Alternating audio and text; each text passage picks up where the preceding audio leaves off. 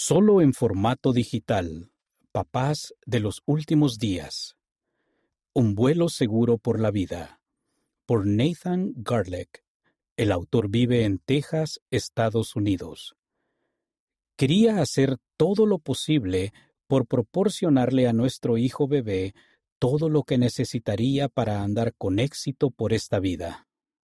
Cuando las azafatas comenzaron sus habituales instrucciones de seguridad, me cercioré de que mi hijo Max estuviera bien asegurado a su sillita de bebé en el asiento que estaba a mi lado en el avión. Reflexioné por un momento sobre el día en que Max nació, hacía unos meses. Cuando lo sostuve en brazos en el hospital por primera vez, tomé la determinación de hacer todo lo que estuviera a mi alcance para mantenerlo a salvo, enseñarle a encontrar la felicidad, y proporcionarle todo lo que necesitaría para andar con éxito por esta vida. Estoy seguro de que la mayoría de los padres han experimentado esos sentimientos.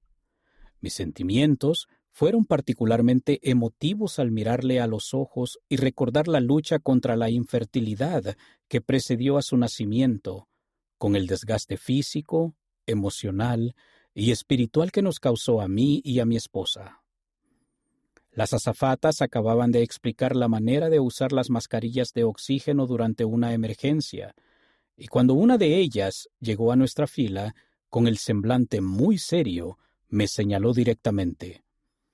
Si las mascarillas se activan, se pone la suya primero antes de ayudarle, dijo, señalando a Max.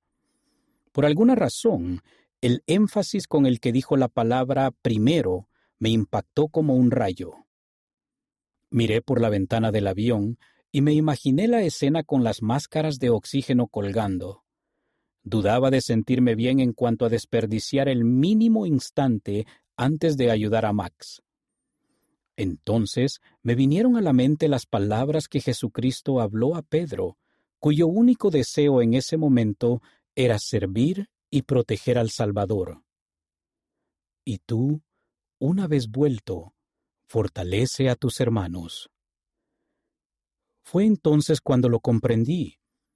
La mejor manera de ayudar a Max es ayudarme a mí mismo primero.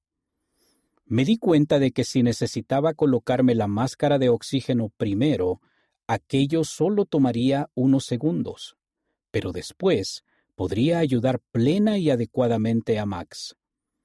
Durante el resto del vuelo, pensé en las cosas pequeñas y sencillas, mucho más importantes eternamente que las máscaras de oxígeno, que puedo hacer yo primero y que me colocarían en la mejor posición para después ayudar a Max. O sea, para primero convertirme y después fortalecer a los demás.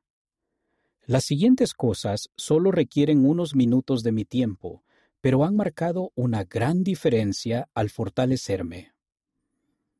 Arrodillarme en oración me ayuda a tener la actitud adecuada para mantener una conversación sincera con el Padre Celestial. Utilizar un cuaderno o un documento electrónico para tomar nota de ideas y reflexiones me ha brindado una experiencia más enriquecedora al estudiar las escrituras. Detenerme y preguntarme, ¿qué significa eso en realidad? ¿O qué significa eso para mí? Mientras adoro en el templo o repaso los discursos de la conferencia general, me ha ayudado a recibir importante conocimiento y comprensión. Escribir cómo he visto la mano del Señor en mi vida al final de cada día me ha ayudado a ver su influencia más fácilmente y a sentirme más cerca de Él. Reflexiono en el hecho de que Cristo nos enseñó, Buscad primeramente el reino de Dios y su justicia, y todas estas cosas os serán añadidas. Cuando pienso en todas estas cosas, me imagino todas las bendiciones que el Padre Celestial espera derramar sobre nuestra familia conforme lo escogemos con toda intención a Él para que sea nuestro Dios cada día. Muchas veces me siento insuficiente como padre y oro para pedir respuestas y guía en el momento preciso en que necesite ayudar a los demás. Cuando he hecho un esfuerzo consciente por centrarme primero en mi relación con mi Padre Celestial y Jesucristo, me siento en una mejor posición para poder ayudar a los demás, especialmente a mi familia. Sé que mi vida puede convertirse en la mayor lección que jamás pueda enseñar a Max y a los demás. A medida que me convierto más profundamente al Padre Celestial y a Jesucristo, puedo fortalecer más a los que me rodean.